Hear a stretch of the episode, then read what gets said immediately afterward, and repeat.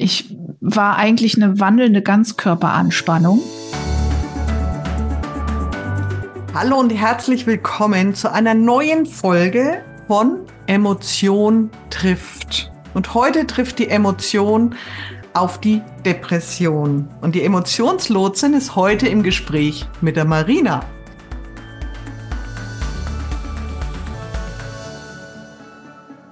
Marina hat sich heute mit mir getroffen. Wir kennen uns schon live. Ich finde es total schön. Wir sind online auch gut verbunden und ich freue mich riesig auf unser Gespräch. Hallo Marina. Hallo Tina, vielen, vielen Dank, dass ich hier sein darf. Ich freue mich schon sehr auf unser Gespräch.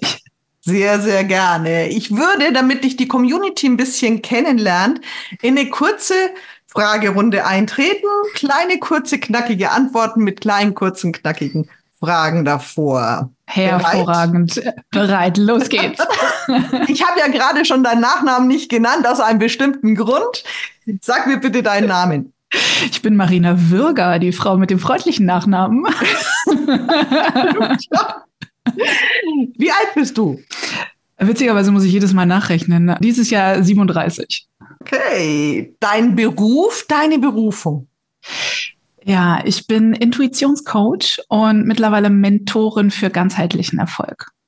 Oh, wie schön. Wo wohnst du? In Bremen. In Bremen? Oh, das ist, da muss ich unbedingt hin. Definitiv. Was ist die Motivation? ich komme dich besuchen, das war keine Drohung, nein, nein. Was ist deine Motivation für, dein, für deine Berufung, für dein Business, was du ausführst? Tja, im Grunde möchte die Welt etwas friedlicher machen. Mhm. Denn wir tragen viele Konflikte in uns und die tragen wir manchmal nach draußen. Und ich habe aus eigener Erfahrung gelernt, dass die Welt um uns herum friedlicher wird, wenn wir friedlicher und mitfühlender mit uns selbst umgehen. Und dabei unterstütze ich Menschen. Und das ist halt meine Motivation. Das ist eine wunderschöne Motivation. Ich weiß ja, dass du nicht die ganze Zeit Coach warst. Wo kommst du beruflich her? Das ist richtig. Ich bin gelernte Wirtschaftsingenieurin und habe über zehn Jahre lang auch als Qualitätsingenieurin in der Automobilindustrie gearbeitet. Das ist ja was ganz anderes, ne? Ja, auf eine andere Art und Weise komplex, tatsächlich. Mhm, ja. Das stimmt. Und wo möchtest du denn beruflich hin? Also, ich meine, du hast dich ja schon etwas verändert, aber wo geht deine Reise noch hin? Genau, also ich lebe tatsächlich fürs Coaching ich bin aber auch im Speaking-Bereich unterwegs. Das heißt, ich gehe gerne auf Bühnen und spreche über meine persönlichen Erfahrungen, über meine Erkenntnisse, die ich, sag ich mal, in meinem Leben bisher so gesammelt habe und in dem, was vielleicht davor noch kam und was ich gerne noch machen möchte und was mich beruflich irgendwie noch weiter vorantreibt, ist, ich möchte mehr Begegnungsstätten schaffen. Und zwar, ob nun online oder offline, ich habe das im kleinen Rahmen im LinkedIn-Audio schon ausprobiert, wo ich einfach wirklich aus dem Herzen spreche, wo sich Menschen treffen, ohne, ja, ohne dieses ganze Drumherum und sich irgendwie verhalten zu müssen, sondern einfach, wo sie sie selber sein können. Und das, das werde ich noch in die Welt bringen. Das ist wunderbar. Das hört sich richtig schön an. Ich werde es richtig eintauchen.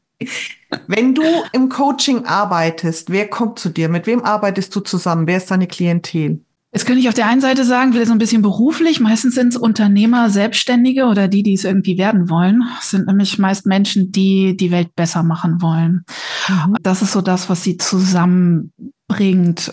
Was sie aber insgesamt noch gemeinsam haben, sie hatten nicht immer das einfachste Leben, haben sich viel vielleicht nicht gesehen gefühlt, haben sich so durchgekämpft, haben auch das Gefühl, dass sie das machen mussten. Und naja, sie sind auch vielleicht schon auf der einen oder anderen Seite erfolgreich im Leben, aber dieser Erfolg fühlt sich nicht so richtig echt an, als wäre es nicht ihr eigener. Und äh, ja, den Menschen helfe ich halt irgendwo, wirklich ganzheitlich erfolgreich zu sein und sich wirklich echt wieder zu fühlen und auch wertvoll zu fühlen. Mhm. Das wäre jetzt schon so ein bisschen die nächste Frage. Welche Probleme löst du für dein? Ah, ja, okay, da hast Aber, du recht. Alles gut. Ist so eine kleine Vorreiterin hier offensichtlich. Ja, was löse ich für Probleme? Ich glaube, wenn ich es zusammenfassen sollte, dann würde ich sagen, ich löse Kommunikationsprobleme zwischen dir und deiner Seele. Mhm. Ich glaube, das fasst es ganz gut zusammen. Aber was bedeutet es jetzt für die Menschen, die mit mir arbeiten? Naja, die haben zum Beispiel irgendwie so schwierige Kunden oder die haben so richtig schwierige Arbeitskolleginnen oder Kolleginnen oder die haben vielleicht ein Umfeld, das sie überhaupt nicht unterstützt. Wo sie nicht mhm. gesehen werden, wo sie sich irgendwie klein fühlen. Und in der Arbeit mit mir lernen sie dann, äh, sich selber anzunehmen und über diesen Prozess dann halt auch, ja, sich erfolgreich zu fühlen und eben wertvoll zu fühlen. Das habe ich gerade schon gesagt. Ja, und wirklich ganzheitlich in, in ihrem eigenen Leben anzukommen und vielleicht nicht mehr dem Traum hinterher zu jagen, der gar nicht ihr eigener ist. Mhm. Also so ging es mir persönlich halt auch. Da kommen wir ja gleich. Auf jeden Fall. Bei was, Marina, hüpft dein Herz, sei privat oder beruflich? Was löst bei dir super schöne Emotionen aus? Aber ehrlich gesagt, das sind so diese kleinen Dinge. Ich liebe das, Spaß zu haben. Das kann sein, indem ich irgendwo am Meer unterwegs bin, auf einer Mauer rumspringe, sich schaukel, also ich irgendwie vielleicht auch Neues entdecke, Neues mache. Mittlerweile liebe ich das einfach, so mit meinem inneren Kind zu spielen. Und zwar auf eine Art und Weise, die man als Erwachsener eigentlich nicht mehr macht. Es ist so dieses kindlich sein, ne? Ja, nicht kindisch. Ja. Geht nicht darum, kindisch zu sein. Ich, ich liebe das auch. Also das ist einfach rumalbern und, und einfach mal, ja, ganz ausgelassen lachen über irgendwas, wo man sagt, man, das tut einem der Bauch weh, ja? Also ja, so genau. die Tränen laufen runter vor Lachen und der Bauch tut weh und man ist einfach mal wieder so richtig gelassen und kindlich und spürt dieses Kind in sich sehr. Ja, sehr das sind irgendwie so die Momente, da fühlt sich Leben wieder lebendig an und das ja, liebe ich. Das ist sehr schön. Du bist ja jetzt vom Ingenieur oder der Ingenieurin zum Coaching gekommen. Und mhm. das ist ja jetzt nicht so der ganz normale Weg. Also ich habe hier auch einen Ingenieur sitzen, der auch in der Auto, Autoindustrie arbeitet. Der sitzt ein Stockwerk höher, der kann mit Coaching zum Beispiel gar nichts anfangen. Aber wie bist du zum Coaching gekommen? Was war so dein Weg, wo du gesagt hast, oh, ich switch mal so ein bisschen in diese Richtung? Also, dass es deins ist, das spüren wir, glaube ich, alle. Aber wie war denn so der Start? Und tatsächlich kann ich mit dem Ingenieur, an den du gerade vielleicht da zitiert hast oder im Kopf hast, auch sehr viel anfangen, weil so war ich auch. Also mhm. vor Jahren, dass ich da überhaupt nichts mit anfangen konnte. Und ich bin da so reingestolpert. Oder wie ich immer so schön sage, ist eigentlich, ne, Zufälle gibt es nicht wirklich. Mein Leben hat mich da so hingeführt. Ich habe Entscheidungen getroffen, die am Ende dann dazu führten, dass ich emotional gegen eine Wand gerannt bin, durch die ich nicht durchkam, wie ich das eigentlich immer als Sturkopf äh, gewohnt war. Dann, wenn sich Türen vor mir geschlossen haben, habe ich irgendwie immer andere Wege gefunden oder ich habe nur Dollar gedrückt oder was auch immer. Und letztlich war ich immer neugierig. Ich wollte früher schon Psychologie studieren und habe mich dann aber von dem NC abhalten lassen und gesagt, na, ich gucke halt, was ich anderes so machen kann. Den Ausschweifer machen wir jetzt nicht, was ich noch anderes äh, versucht habe. Da können wir noch einen zweiten Podcast drüber machen. Ich wollte gerade sagen, ich glaube, über, über die kleinen Irren und Wirrungen von Marinas Leben können wir noch einen kleinen eigenen Podcast. Das machen wir. Versprochen. okay, hervorragend. Und letztlich hat mich eine Depression nicht wirklich dazu getrieben, aber ich habe mir eine Coaching-Ausbildung gesucht, die zu dem gepasst hat, womit ich mich schon auseinandergesetzt hatte. Ich hatte über die Jahre schon viel mit Persönlichkeitsentwicklung gemacht auf den unterschiedlichsten Ebenen. Und dann habe ich eine Coaching-Ausbildung, also eine Live-Coaching-Ausbildung gefunden, die ganz viele Dinge vereint hat. Und ich gesagt, geil, das muss ich lernen. Die bringt ja alles zusammen, was ich jetzt bisher schon irgendwie gemacht habe. Wenn ich diese Puzzleteile in ein Puzzle zusammenbringen kann, das ist ja super. So mhm. und so habe ich sozusagen unter dem Aspekt hatte ich gebucht und dann, ja, kam das Leben dann doch etwas anders. Denn fast zeitgleich zu dem Ausbildungsbeginn oder dem Start, ich dann ungefähr drei Wochen später nach einem Urlaub in längerfristige Krankheit gekommen. Und zwar durfte ich mich dann mit meiner Depression auseinandersetzen. Und die Coaching-Ausbildung war in dem Moment das Beste, was mir passieren konnte, weil ich über ein halbes, fast dreiviertel Jahr keinen Therapieplatz, nee, ein halbes Jahr keinen Therapieplatz bekommen hatte, habe ich die Coaching-Ausbildung Ausbildung gehabt, in der ich mich wirklich sehr tief mit meinen Emotionen auseinandersetzen durfte. Und die hat mir, wenn man es mal so sagen darf, den Arsch gerettet. Mhm, das kann ich mir gut vorstellen. Ja. Wenn du, wenn du so sagst, das hat angefangen, also das ist ja, glaube ich, nichts, was von heute auf morgen kommt, sondern das bahnt sich ja an. Gab es irgendwelche emotionalen Blockaden, irgendwelche emotionalen Themen, die dich schon hingewiesen haben darauf, dass es vielleicht schon in diese Richtung gehen könnte. Wie ging es dir, bevor du die Depression in der Form, ich weiß es gar nicht, hast du sie diagnostiziert bekommen dann vom Arzt? Ich habe sie tatsächlich diagnostiziert mhm. bekommen, ja. Also zumindest beim letzten Mal. und du merkst schon, das ist halt was, das kommt nicht plötzlich. Mhm. Und das ist auch nicht einfach so da. Eins, was ich ganz spannend finde und was ich den Menschen hier vielleicht nochmal mitgeben möchte, ist, weil mich das selbst so unfassbar aus den Latschen gehauen hat, war, dass die Deutsche Depressionshilfe, sie hat eine Seite und auf der Seite gibt es dann sofort Hilfetest oder so ähnlich, ich weiß gar nicht, wie der heißt. Selbsttest ist, glaube ich, das richtige Wort. Mhm. Und den hatte ich gemacht in einer relativ schon akuten Phase meiner Depression. Und ich war so erstaunt darüber. Es ist ein ganz einfacher Test, irgendwie keine zehn Fragen, wo es dann irgendwie so um so eine erste Einschätzung geht. Die Fragen sind dann, ja, wie hast du dich gefühlt? So, gibt es irgendwie Freude in deinem Leben? So, und die Fragen sind jetzt gar nicht so entscheidend, aber der Berechnungszeitraum, wie ich als Ingenieurin sagen würde, den fand ich heftig. Und zwar bezogen sich die Fragen auf einen Zeitraum von den letzten zwei Wochen. Und alle Fragen, die sie dort gestellt haben, habe ich über einen Zeitraum von Monaten, hätte ich sie so beantworten können. Und mir war das nicht bewusst, weil mein komplettes Umfeld auch in diesem kämpferischen, naja, es ist ja so und man arbeitet ja immer aufs Wochenende hin oder man arbeitet halt auf den Urlaub hin und dann geht, dann kann man frei sein, dann kann es einem gut gehen oder so. Davon war ich ganz viel umgeben und somit war so ein bisschen meine Referenzgruppe um mich herum vielleicht auch nicht die gesündeste. Und das ist eher das, was mich jetzt auch im Nachgang noch immer so sehr erschreckt, wie viele Menschen doch so wenig glücklich sind so, mhm. einfach so und tagsüber und zwischendrin und vielleicht auch mit der Arbeit. Und so. ja. ja, und wirkliche Anzeichen, um die Frage nochmal zu beantworten, die habe ich gar nicht für mich wahrgenommen, weil ich kannte das gar nicht anders. Ich kannte mhm. das nur in diesem Kampf. Und wenn du einmal es gewohnt bist zu kämpfen oder dich vielleicht anzupassen, weil du das als Kind in irgendeiner Form schon gebraucht hast, dann ist das für dich so dein Normal und du weißt gar nicht, dass das anders geht. Und in diesem Zuge habe ich dann halt auch immer versucht, mich so durchzurappeln. Und ich war eigentlich auch immer jemand, ich habe immer gerne Menschen zum Lachen gebracht. Und mir hat man auch immer gesagt, oh, wenn du den Raum betrittst, dann geht eine Sonne auf. Und das war aber ganz lange so was Aufgesetztes, weil ich einfach wusste, wie scheiße das ist, wenn sich, wenn man das eben nicht fühlt. Und deswegen wollte ich immer für andere denen was Schöneres bieten. So ist ganz spannend, das jetzt auch mal so auszusprechen, aber so war es tatsächlich. Ich habe mich mehr um andere gekümmert als um mich. Ich wollte ich wollte gerade fragen, weil das ist ja, das ist, das finde ich super spannend. Also ich kann das gut nachvollziehen, jetzt nicht in der Depression, um Gottes Willen, aber mit Long Covid habe ich mich auch so gefühlt. Da war das echt so, wo ich mir gedacht habe, so muss ich eine Depression anführen. Die hat mich vier Monate komplett ausgenockt, wo ich teilweise echt bewegungsunfähig war und auch also wirklich Spaß mir wirklich herholen musste, was für mich total untypisch ist.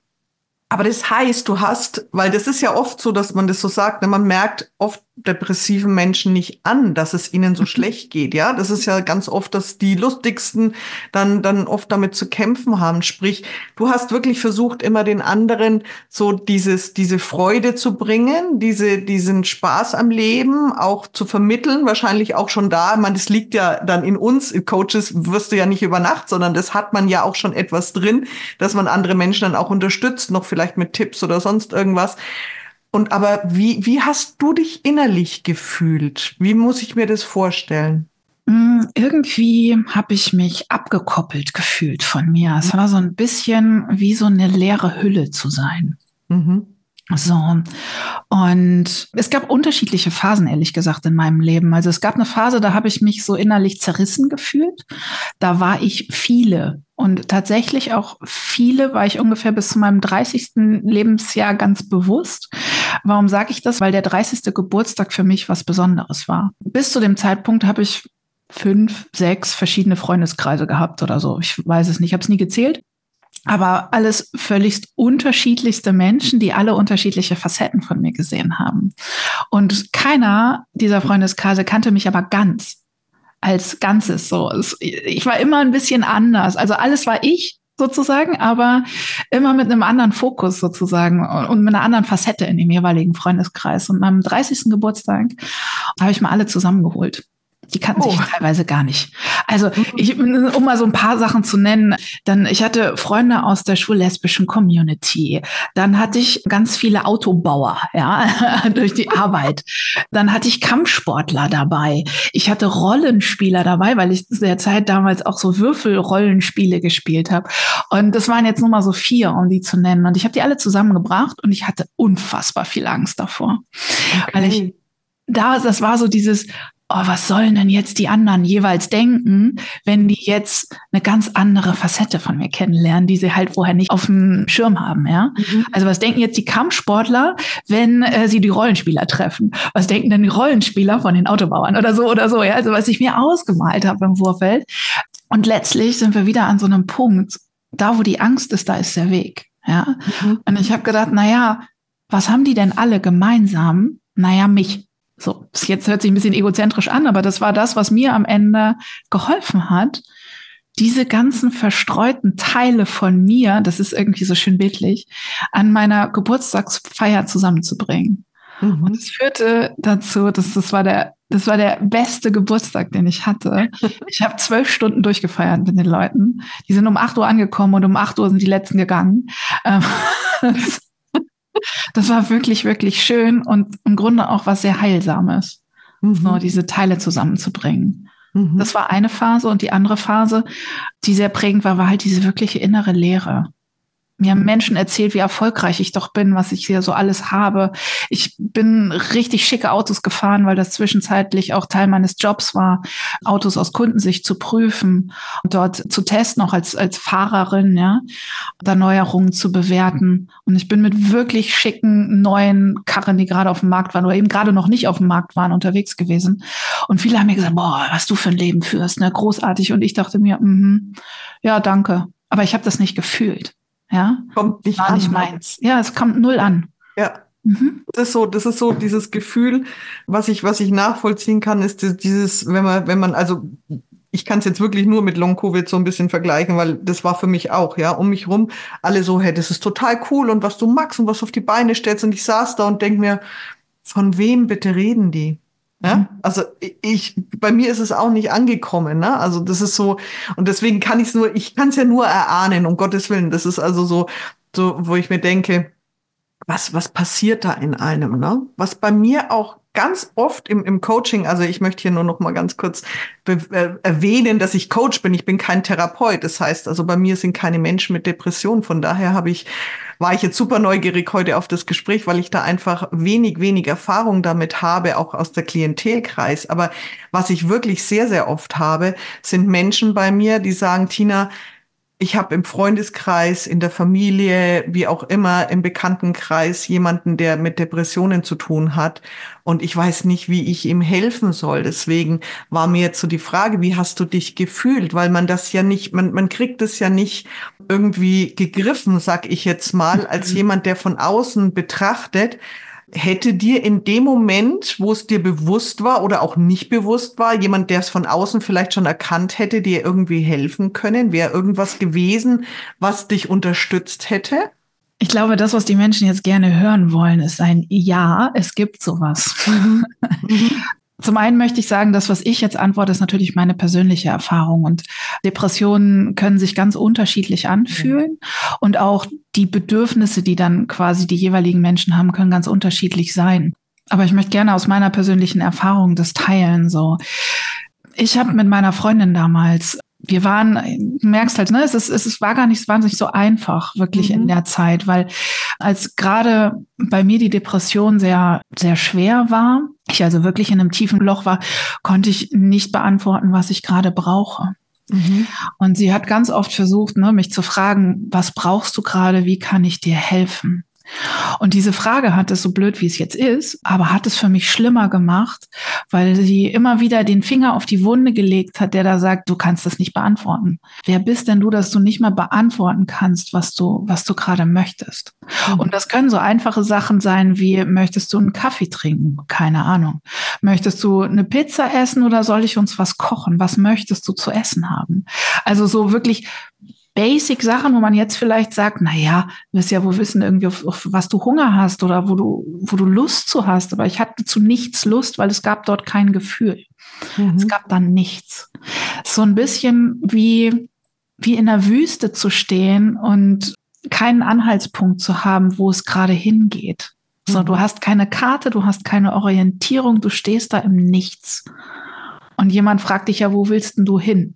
Und du, du hast aber keine Vorstellung von, ich möchte Wasser oder ich möchte in die Oase oder ich möchte zu Palmen gehen oder so. Das heißt, damit hast du auch überhaupt gar keine Richtung. Und das hat, also ihre Hilflosigkeit, die sie dann in dem Moment gespürt hat, hat sozusagen auf meine Hilflosigkeit eingezahlt, weil wir beide waren hilflos. Mhm. Ich konnte nicht helfen, weil ich mir selber nicht helfen konnte. Und was mir am Ende tatsächlich aber geholfen hat, ist, dass sie durch diese Art der Fragen, dass sie damit einfach aufgehört hat.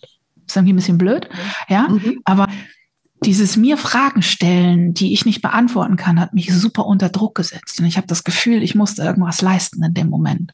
Und dieses etwas leisten müssen und nicht können, hat bei mir eine alte Wunde getroffen, weil ich hatte meinen Selbstwert ganz lange an meine Leistungsfähigkeit geknüpft, an meine Leistung. Und nun konnte ich nichts mehr leisten. Und selbst auf so eine einfache Frage wie, was kann ich dir Gutes tun, konnte ich keine Antwort leisten. Und das hat mich wirklich ins Bodenlose dann eigentlich nur noch weiter sinken lassen. Und das war gar nicht beabsichtigt. Aber das ist dann mein Mechanismus. Ich habe mich quasi noch wertloser gefühlt in dem Moment durch diese einfache Frage. So. Und was mir geholfen hat, um sozusagen diesen Bogen nochmal zu mhm. schließen, mhm. ja. ist dann, dass sie mir einfach gesagt hat, wenn du weißt, was du möchtest, sag es mir. Ich bin einfach da. Mhm. So, und so war es dann manchmal, dass wir einfach nur da waren. Mhm. So, und ich habe gesagt, ich finde es einfach schön, wenn du da bist. Mhm. So, dann haben wir zusammen irgendwie vielleicht meine Sendung geschaut. Sie hat mir aus ihren Lieblingsbüchern irgendwann mal vorgelesen zwischendrin und ich konnte einfach nur zuhören. Ich musste halt nichts machen. Ich glaube, das war das Wichtigste. Nichts machen müssen. Also wenn ich da jetzt mal so reinspüre, im, im Emotionscoaching habe ich ja den Motivkompass. Das heißt, wir gehen auf unsere vier Bedürfnisfelder. So was du jetzt gerade geschildert hast, ist, dass du zu deinen Bedürfnissen keinen Zugang mehr gehabt hast. Das heißt gar nicht mehr da Zugriff drauf hattest, was ja essentiell für uns ist. Also mit diesen Bedürfnissen, die vier Bedürfnisse, Durchsetzung, dann Ordnung, Stabilität, Ge Geborgenheit, Zugehörigkeit und die Leichtigkeit. Das sind ja die Felder, mit denen wir auf die Welt kommen. Das heißt, jedes Baby hat die. Kulturübergreifend, ist vollkommen egal, wo wir hinschauen. Und wenn du jetzt das so schilderst, spürt sich das so an, dass du keinen Zugang mehr zu irgendeinem dieser Bedürfnisse hast. Das heißt, du stehst in der Mitte von deinen Bedürfnissen, drehst dich links, rechts und sagst, ich habe keine Ahnung, will ich jetzt mehr in die Geborgenheit, brauche ich jetzt mehr mal eine Umarmung oder will ich jetzt einen Kaffee oder muss ich jetzt ein bisschen mehr Struktur für mich haben? Also so, so, so hört sich's an. Ne? Was, ja, genau. Was ich spannend finde, ist, was ich da mache, weil ich ja wirklich jetzt so von, von dem Fach, dass ich eben empfehle und bitte sag mir, ob das für dich auch was gewesen wäre, dass ich eben in dem Maß sage, also das war eine Empfehlung für eine Teilnehmerin von einem meiner Ressourcenkurse, weil die mich eben gefragt hat, weil ihr Vater depressiv ist.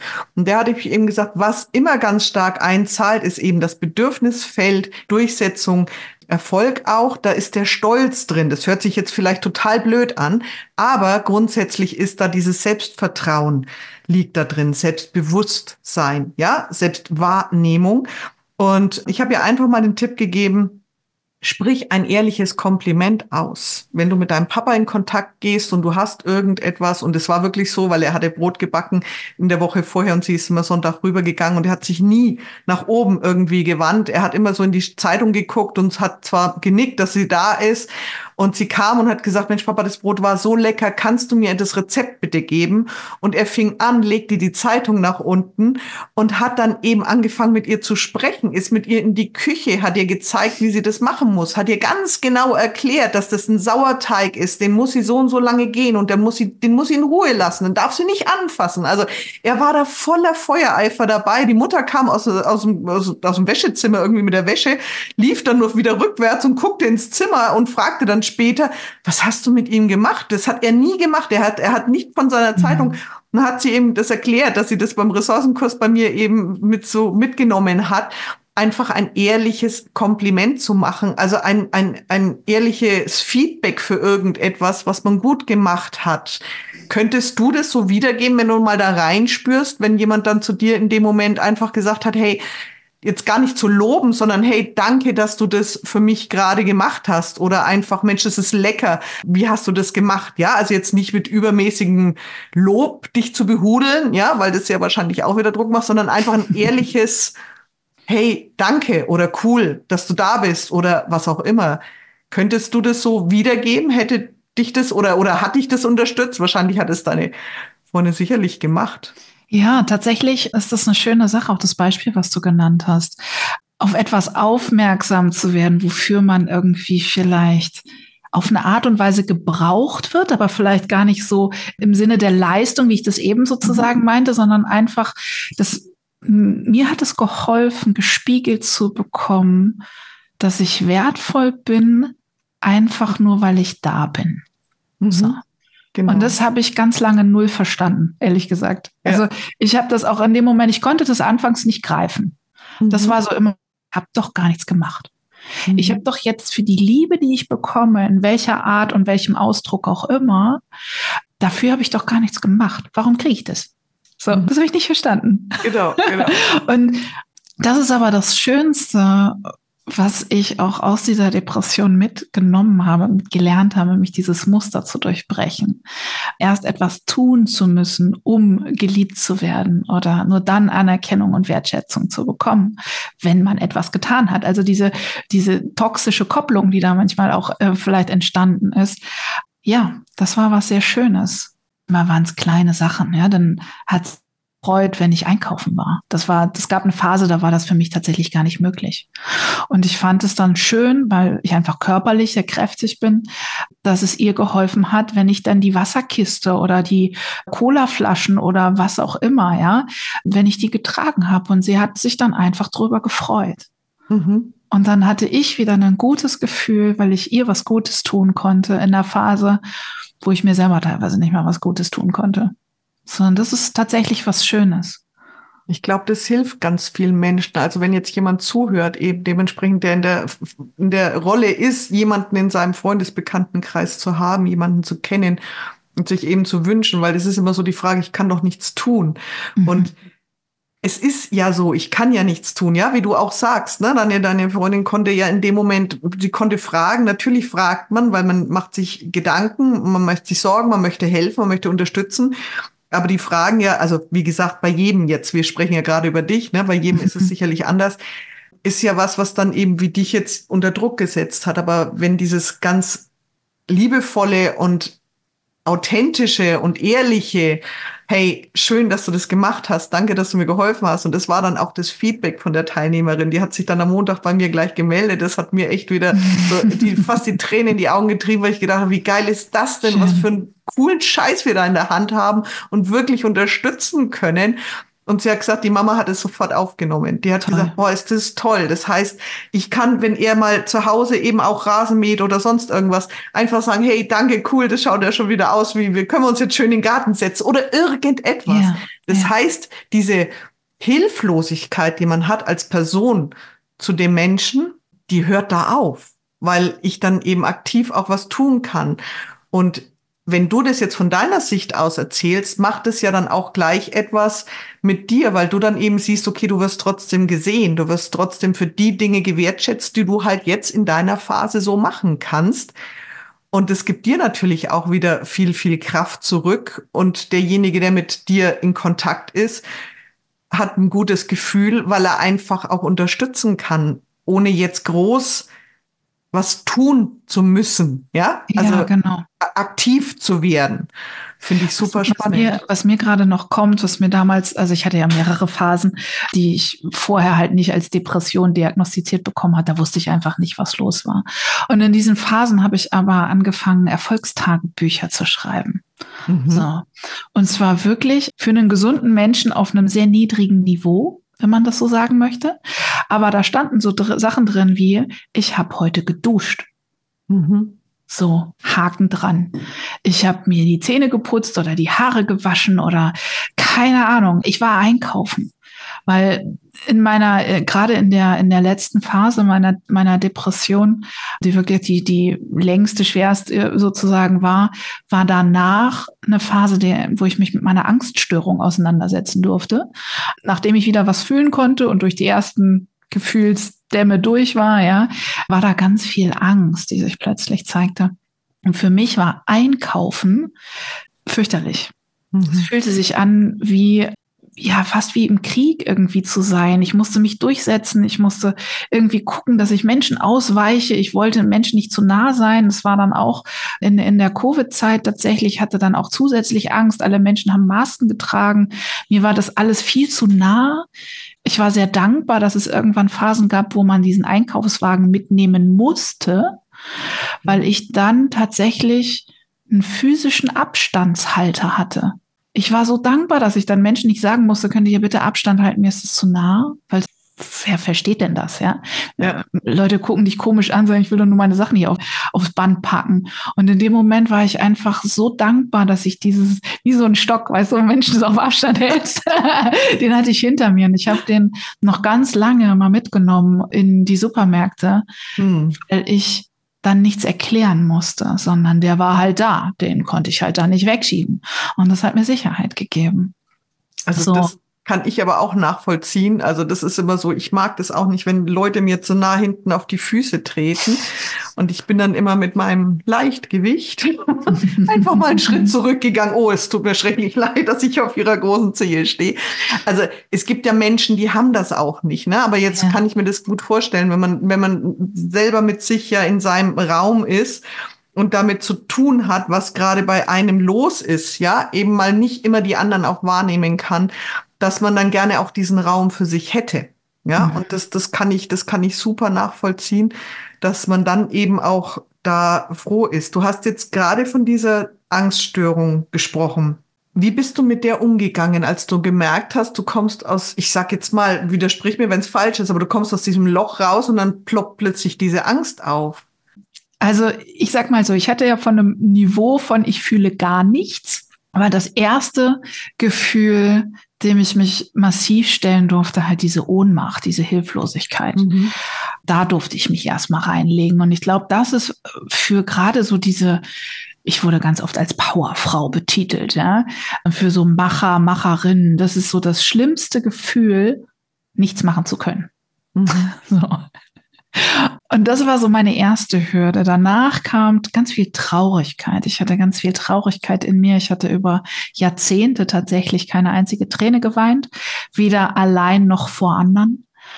Und es war wie, wie in innerhalb von zwei Monaten war das, glaube ich. Ich habe wegen jedem Scheiß, Entschuldige, aber wegen dem Kram habe ich irgendwie geheult und war so plötzlich so tief getroffen. Das war, als würde ich habe keine Ahnung Filme geschaut und dann fing ich plötzlich das Weinen an. Das kannte ich so gar nicht.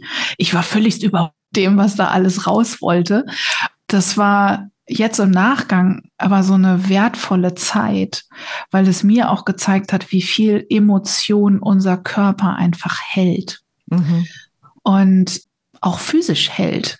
Ich war eigentlich eine wandelnde Ganzkörperanspannung, ohne das zu merken. Ich hatte mir wie so ein Panzer in sämtlichen Muskelpartien zugeholt und vor Jahren hat mir mal jemand, ich weiß gar nicht, welcher Arzt sich um Muskeltonus und so kümmert, aber hat mir gesagt, ach, Sie haben aber einen sehr hohen Muskeltonus, sagte mir der Mann. Und ich dachte mir so, ja, was heißt das jetzt? Bin stark? Was bedeutet das? Nee, im Grunde heißt es einfach, meine Muskeln sind permanent stärker angespannt als normal.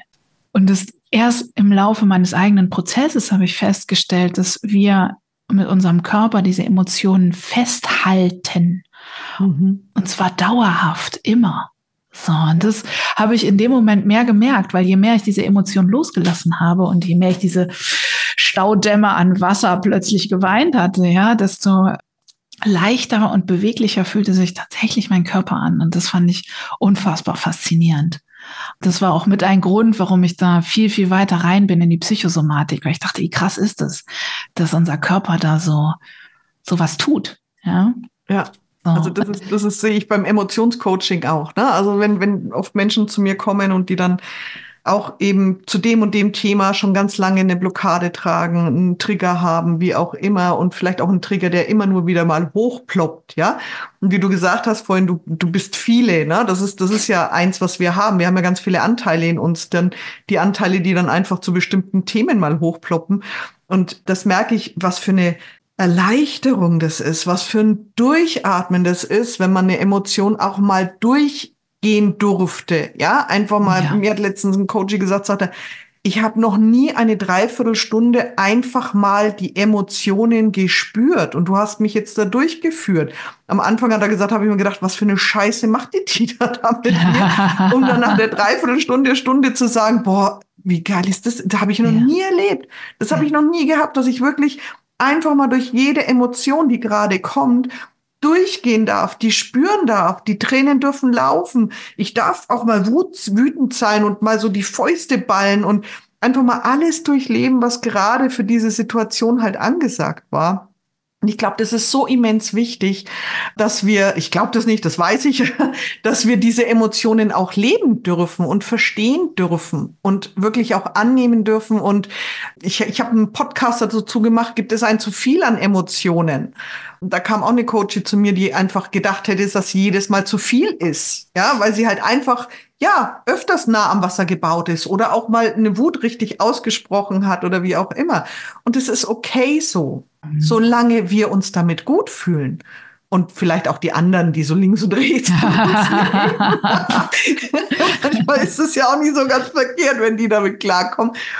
Aber das finde ich total spannend, ne? Ja. zu sagen, okay, und ganz kurz nochmal auf dein, auf dein Erfolgstagebuch.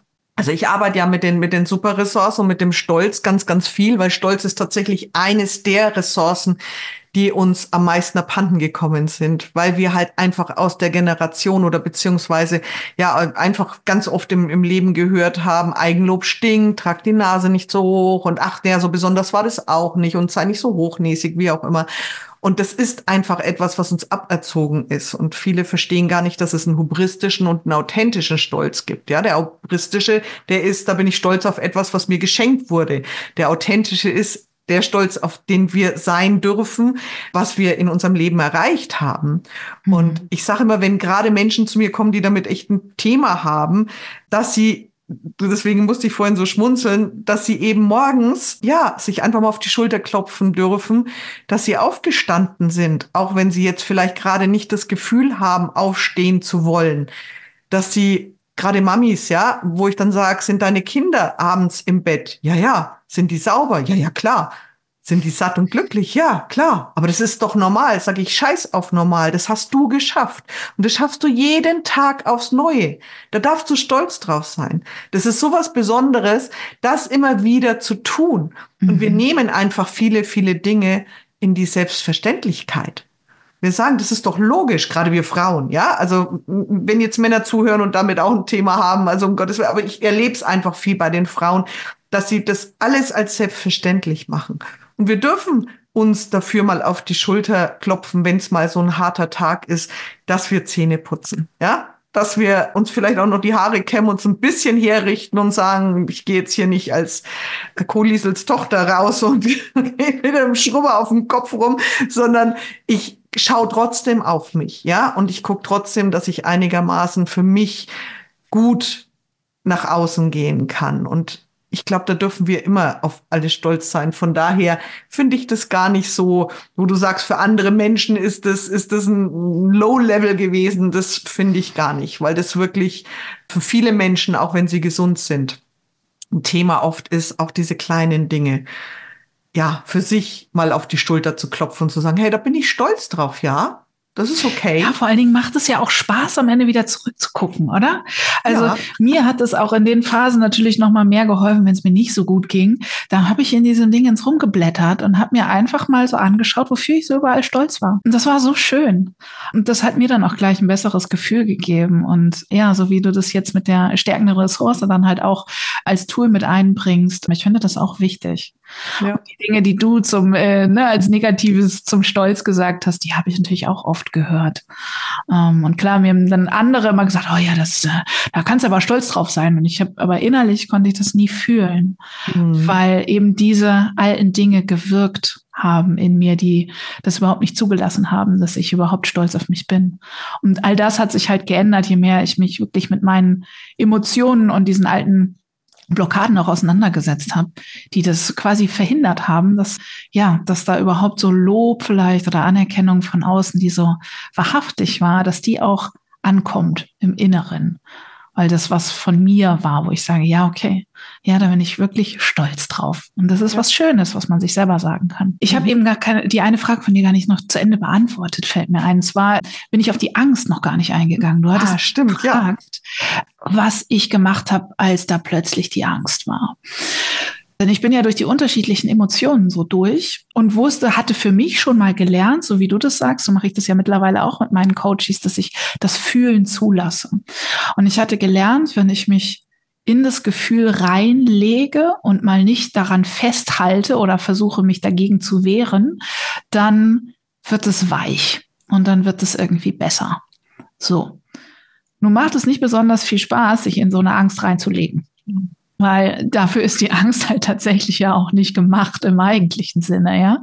Die Angst ist halt der Katalysator für unseren Überlebensmechanismus.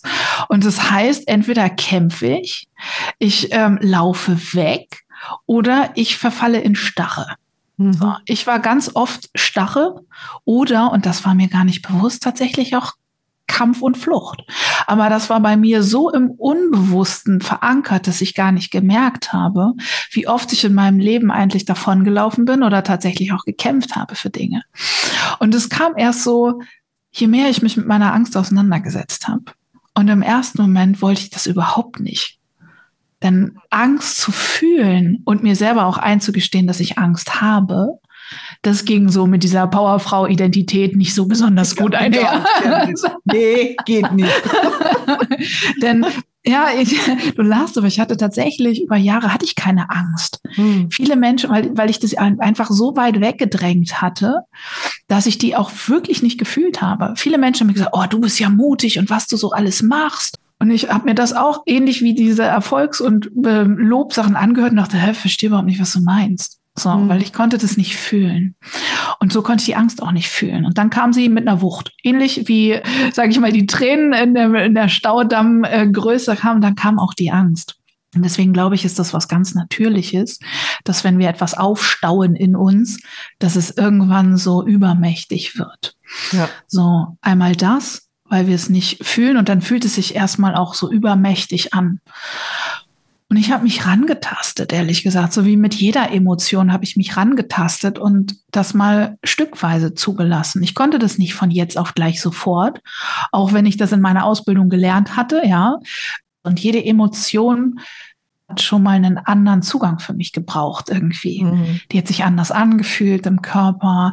Da hat sich auch der Abwehrmechanismus anders angefühlt. Und da durfte ich mich erstmal dran gewöhnen. Zu sagen, okay, warte, wenn ich jetzt diese Körperreaktion habe und mich so vielleicht wegdrehe von dem Geschehen, ja, ah, Moment, dann ist dann ein Widerstand. Das war vielleicht mal Schritt eins. Zu merken, wo ist dann da die Anspannung?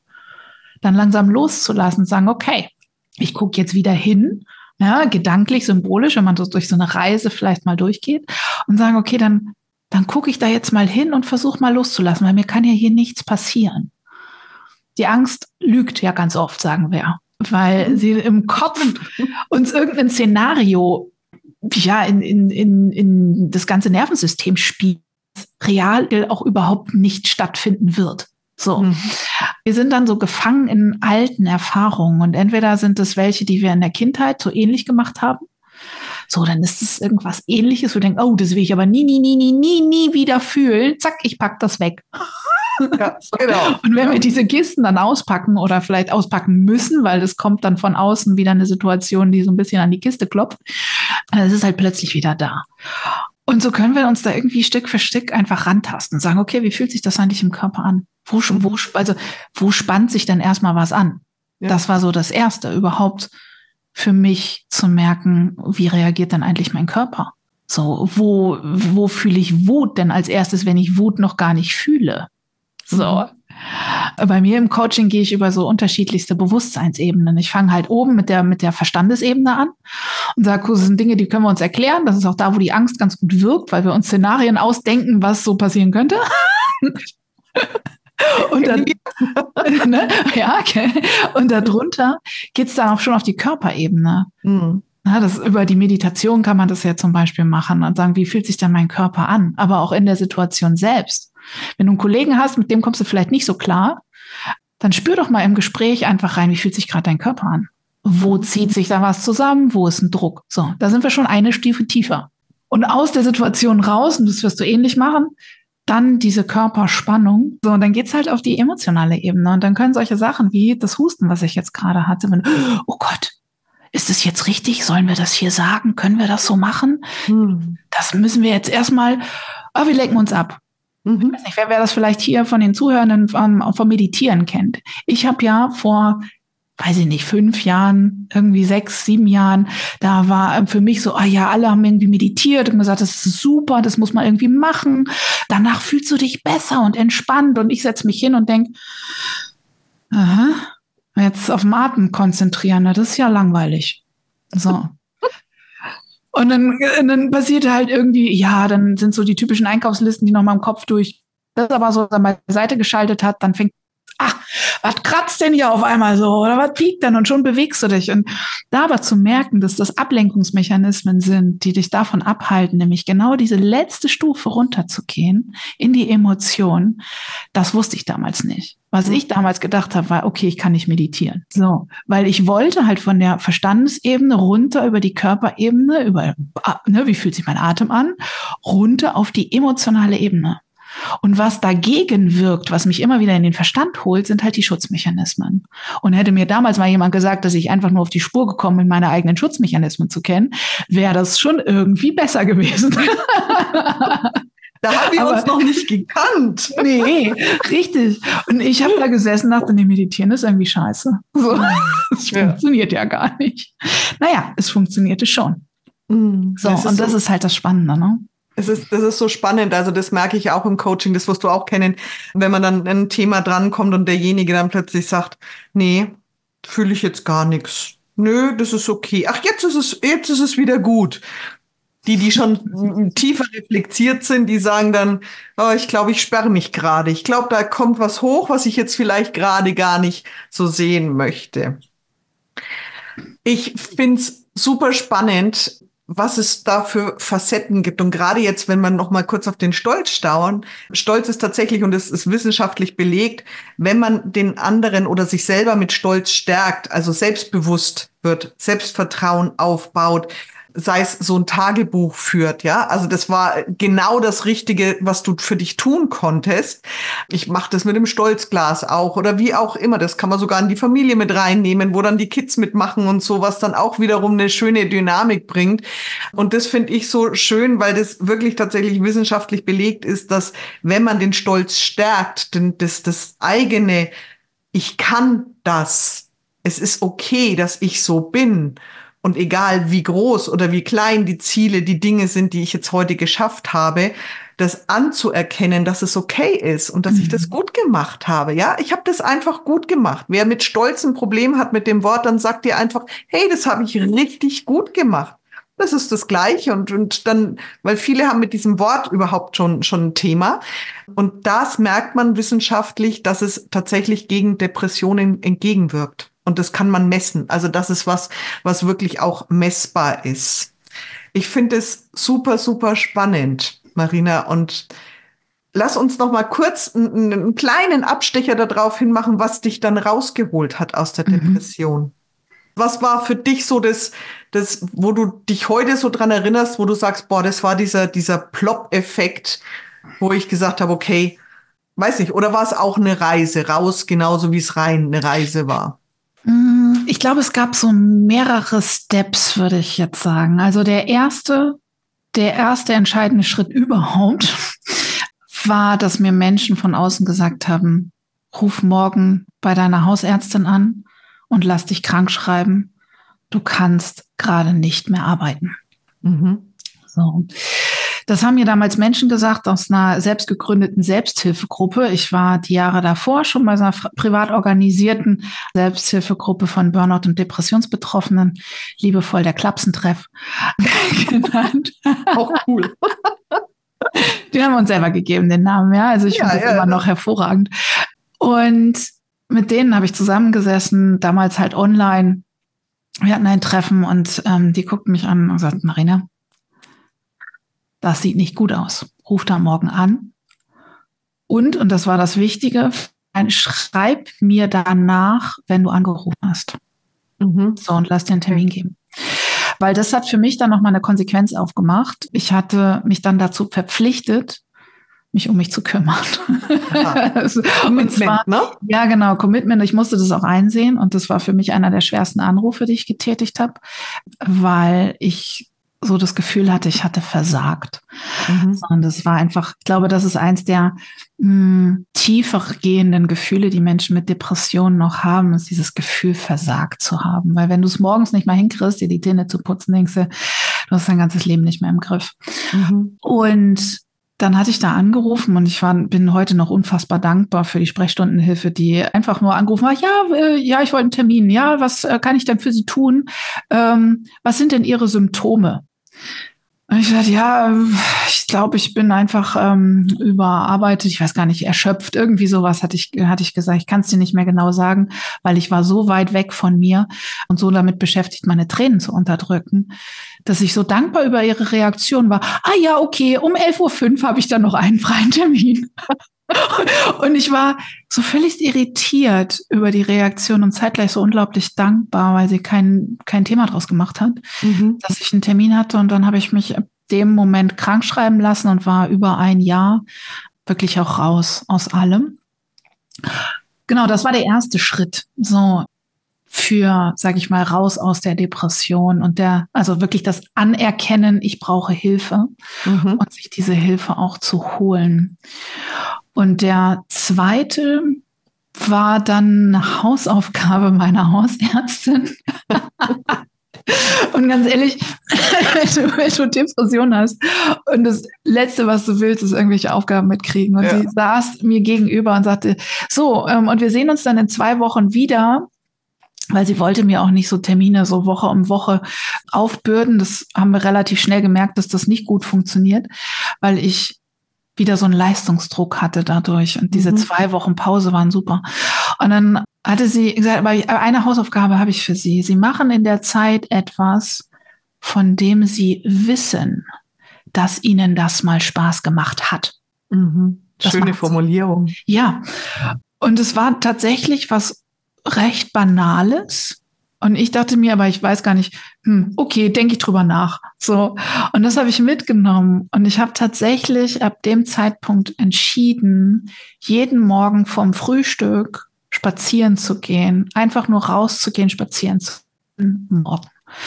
Das war am Anfang was unglaublich monotones und wie so eine Abfolge von recht mechanischen Schritten. Ich bin raus, oder ne, ich habe mich angezogen, bin raus, bin spazieren gegangen und habe das gemacht. So, weil ich irgendwann mal dachte, na, irgendwann hat mal Spaß gemacht. Ich war ja mal gerne in der Natur.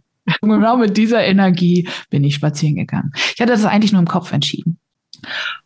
Und durch diese Routine und das ständige Wiederholen und Rausgehen, frische Luft, Bewegung, was man sowieso immer sagt, was ganz gut ist bei Depressionen, das hört man ja gerne mal, das fühlt man aber am Anfang noch nicht. Mhm. Und das aber zu tun, einfach zu machen und zu gucken, was dann daraus passiert, war großartig, weil ich war dann wirklich, ab dem Zeitpunkt bin ich ein Jahr lang jeden Tag, egal wo ich war, morgens vorm Frühstück spazieren gegangen. Und das ist das, was ich jetzt mir in der Winterzeit tatsächlich gerade wieder ganz bewusst ins Leben hole. Ich habe es dann irgendwann ein bisschen schleifen lassen und merke aber, wie wichtig das ist, Zeit mit sich selber zu verbringen, ohne Einflüsse von außen, tatsächlich auch ohne, ohne Radio, ohne Podcast, ohne irgendwas, ja, einfach nur mit mir. Bin auch tatsächlich immer dieselbe Strecke gelaufen und die hat sich jeden Tag verändert. Mhm. Jeden einzelnen Tag habe ich was Neues gesehen. Was ein neuer Vogel, ein Stein lag anders, ich habe neue Fußspuren gesehen, der Himmel war anders, oder, oder, ja. Und das war eine der schönsten Erfahrungen, die es mir am Ende ermöglicht hat, wieder einen Zugang zu mir zu finden. Neben den natürlich ganz anderen Methoden, die man entsprechend ja, reinkommen. Ja, aber das waren, das waren, glaube ich, die, die beiden entscheidendsten Dinge. Das ist so eine neue Routine auch zu entwickeln, ja. Obwohl man da vielleicht jetzt noch keinen Zugang hat, einfach zu sagen, und das fand ich sehr schön, sie machen etwas, was ihnen mal Spaß gemacht hat. Ja, ja? nicht was ihnen Spaß macht, ja. sondern, und das, das finde ich, das finde ich so cool, weil man dann auch damit, glaube ich, sehr gut weitergehen kann und sagen kann, okay, das hat mir mal Spaß gemacht, also mache ich das. Und dann kann man das auch leichter integrieren wieder in so eine neue Routine. Marina, danke schön für dieses Wow, also wir sind schon ganz lange. Ich könnte, glaube ich, noch zwei Stunden mit dir weitersprechen. Tue ich auch mit dir. ich glaube, wir treffen uns zu dem einen oder anderen Thema nochmal. Und wer jetzt gerade zuhört und sagt, wow, das Thema interessiert mich, da möchte ich mehr drüber wissen. Oder ich glaube, ich bin gerade so auf, auf dieser Reise. Gibt es irgendwie etwas, was du als kurzen Tipp noch mitgeben kannst, was jemand macht, wie, wie eben diesen Test? Oder wenn jemand jetzt gerade sagt, oh, irgendwie fühlt sich das alles sehr bekannt an, was Marina da erzählt hat. Ich könnte sein, dass ich auch in der Richtung bin oder jemand kennt jemanden, ja, der mhm. vielleicht beobachtet. Was, was könnte ich jetzt tun, wenn ich selber merke, es ginge mir jetzt so, ich gehe jetzt mal einfach von, von mir selber aus, was wäre so der erste Schritt? Was könnte ich jetzt so als ganz, ganz banal, als kurzen Tipp noch mitgeben? Also ich glaube, das erste wäre, ich würde wirklich mal diesen Selbsttest machen. Also mhm. auf der deutschen Depressionshilfe, mhm. da gibt es den. Das fand ich super einfach, weil das geht schnell, das dauert keine fünf Minuten und man hat mal so eine grobe Einschätzung, die dann auch ein bisschen mehr wissenschaftlichen Hintergrund hat. Mhm. Und wenn man dann das Ergebnis vielleicht bekommt, ja, du könntest mal gucken, dann können wir alle quasi in Deutschland bei der 116, 117 anrufen. Mhm. Und das ist eine Terminvergabestelle. Und dort gibt es die Möglichkeit, die haben halt den Zugriff auf deinen äh, jeweiligen, auf dein Wohngebiet, ja, und können dir in dem dem Zug, äh, in dem, wie heißt denn das, Ein, Eingreifgebiet, also wie auch immer, in dem Gebiet, in dem du wohnst, ja, können sie dir letztlich. In, in der Umgebung, ich kriege ja, jetzt auch, jetzt ist es. Wahnsinn, ein ne? Einzugsgebiet ist es. Einzugsgebiet, das ist das. Genau. Oh Gott, oh Gott, ja. Aber weiß ich nicht, aber das ist das, was ich. Das Einzugsgebiet. Ja, und dort können sie dir quasi ein Erstgespräch mit einem Psychotherapeuten vermitteln. Und zwar haben die einfach eine Datenbasis. Jeder, jeder Therapeut, jede Therapeutin muss sozusagen Erstgespräche kostenfrei anbieten. Also ist jetzt für die Krankenkassen gesetzlich Versicherten quasi ist das dort auf jeden Fall die Plattform, wo man dann zugesichert ein Erstgespräch bekommt und einfach mal eine erste Einschätzung. Das heißt noch nicht, dass dieser Therapeut, die Therapeutin dann auch direkt freie Plätze hat. Es kann sein, dass du auf eine Warteliste kommst. Es kann aber auch sein, dass dort eben Folgegespräche stattfinden können. Und bis zu drei gibt es sowieso als Sondierung. Das ist dann so die erste Anlaufstelle, um sich wirklich auch professionell helfen zu lassen. Denn wie du schon richtig gesagt hast, wir beide sind nicht die richtigen Anlaufstellen Fällen für wirklich Depressionsbetroffene. Mhm. Da müssen einfach noch ganz andere Mechanismen erstmal greifen, die wirklich helfen, den Zugang zu den Emotionen überhaupt wieder zu bekommen. Und das ist wichtig und das muss auch entsprechend geschult begleitet werden. Und danach sind wir dann auch vielleicht die richtigen, genau. um weitere Schritte zu gehen mit den Menschen, die eben gesund eine ganz ja. wichtige um, Unterscheidung ja, genau. auch die Ressourcen ja. dann wieder zu stärken, ne? wenn jemand Richtig. wieder stabil ist, zu sagen, man geht in die Ressourcenstärkung, man unterstützt einfach in der Stabilität, damit derjenige dann auch weiter stabil wird. Und ganz kurz noch so ein, so ein, so ein Mini-Schwenk noch, wenn jetzt jemand betroffen, also nicht selber betroffen ist, sondern mit jemandem in Kontakt ist, der betroffen ist, sei es Familienangehörige, Freunde und die sich auch Hilfe suchen möchten, eben, da gibt's ja auch dementsprechend Selbsthilfegruppen, wo man hingehen kann als Betroffener, ne? Ne? dass, dass mhm. man eben dann auch sprechen kann und sagen kann, okay, sich auszutauschen, wie geht's dir damit? Ich glaube, das ist auch ganz wichtig, dass ja. man sich da diese Hilflosigkeit so ein bisschen sich selber aus dieser Hilflosigkeit rausnimmt und sagt, okay, wenn es mir jetzt, wenn ich mich jetzt mit dem Partner, mit der Partnerin, mit dem Menschen nicht so gut unterhalten kann, ich aber merke, mich betrifft es selber sehr stark, dass ich mir da eben auch in solchen Selbsthilfegruppen für Betroffene, wäre das ja dann, mhm. mir auch Hilfe suchen kann, ne? Ja, genau. Und das ist auch wichtig. Also mhm. so wie ne, irgendwie Gleichgesinnte unter sich, in welchem Themengebiet man das auch immer fassen möchte, das ist so wertvoll, wenn du einen Gegenüber hast, was weiß, wovon du sprichst. Ja. So, und das ist unglaublich hilfreich, dort die Zugehörigkeit dann auch zu haben und das Gefühl, verstanden zu werden. Ja, ist übrigens auch eins der ersten Sachen, die meine Freundin gemacht hat, ist zu googeln, wie man sich dann jetzt mit depressiven Menschen sozusagen auseinandersetzt und was man ja. tun kann. Und das hat ihr tatsächlich auch Sicherheit gegeben. Und wir haben darüber dann auch eine ganz schöne, offene Art der Kommunikation etablieren können, mhm. wo es mhm. genau darum einfach geht. Und ich denke, je offener wir dann entsprechend aufeinander zugehen, desto besser funktioniert es auch. Und was ich als Betroffene immer noch gerne mitgeben möchte, ist, dass, dass diese Menschen mehr sind als ihre Diagnose. Und ja. wenn sie das wieder spüren, dann, ja, dann ist, dann ist auf jeden Fall ein guter Schritt wieder raus. Weil irgendwann hatte ich mal das Gefühl, das ist so ein bisschen wie das Stigma, jetzt bin ich einfach die Depressive, mit mir kann man nichts anfangen. Und aber über das, was du gesagt hast, über die Ressourcenstärkung, über den Stolz, über das, hey, ich bin einfach da und du bist toll, so wie du bist, das mehr und mehr zu merken, raus, jenseits von dieser eigenen Diagnose behandelt zu werden und das auch wieder spüren zu können. Ich glaube, das ist eines der größten Geschenke, die wir uns dann sowieso als Menschen machen können, wenn wir uns wirklich als das sehen, was wir sind. Ja. Das ist, das ist ein schönes Schlusswort. Damit beende ich den Podcast. Und also für alle natürlich, ich setze hier in die Show Notes natürlich alle deine Daten rein, deine Links, wenn man mit dir in Kontakt gehen kann, wenn man dein Coaching, also als gesunder Mensch oder vielleicht auch jemand Betroffenes, der, der eben nicht in der Depression ist, sondern eben Angehöriger, Zugehöriger ist, der eben im Freundeskreis ist und vielleicht auch da für sich ein Coaching möchte eben dementsprechend kann man sich ja sicherlich auch an dich wenden. Also für alle gesunden, psychisch gesunden Menschen, für die sind wir gerne da. Und ansonsten, ja, wünsche ich allen Menschen, die damit jetzt gerade zu kämpfen haben und damit vielleicht zu tun haben, den besten Weg da auch äh, rauszukommen und für sich auch die besten Lösungen und Hinweise zu bekommen. Liebe ja. Marina, ich danke dir von Herzen für deine Offenheit. Es war, glaube ich, mein längster Podcast, den ich aufgenommen habe.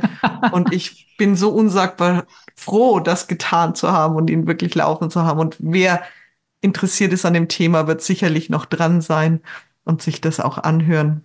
Und ja, bei Fragen einfach melden.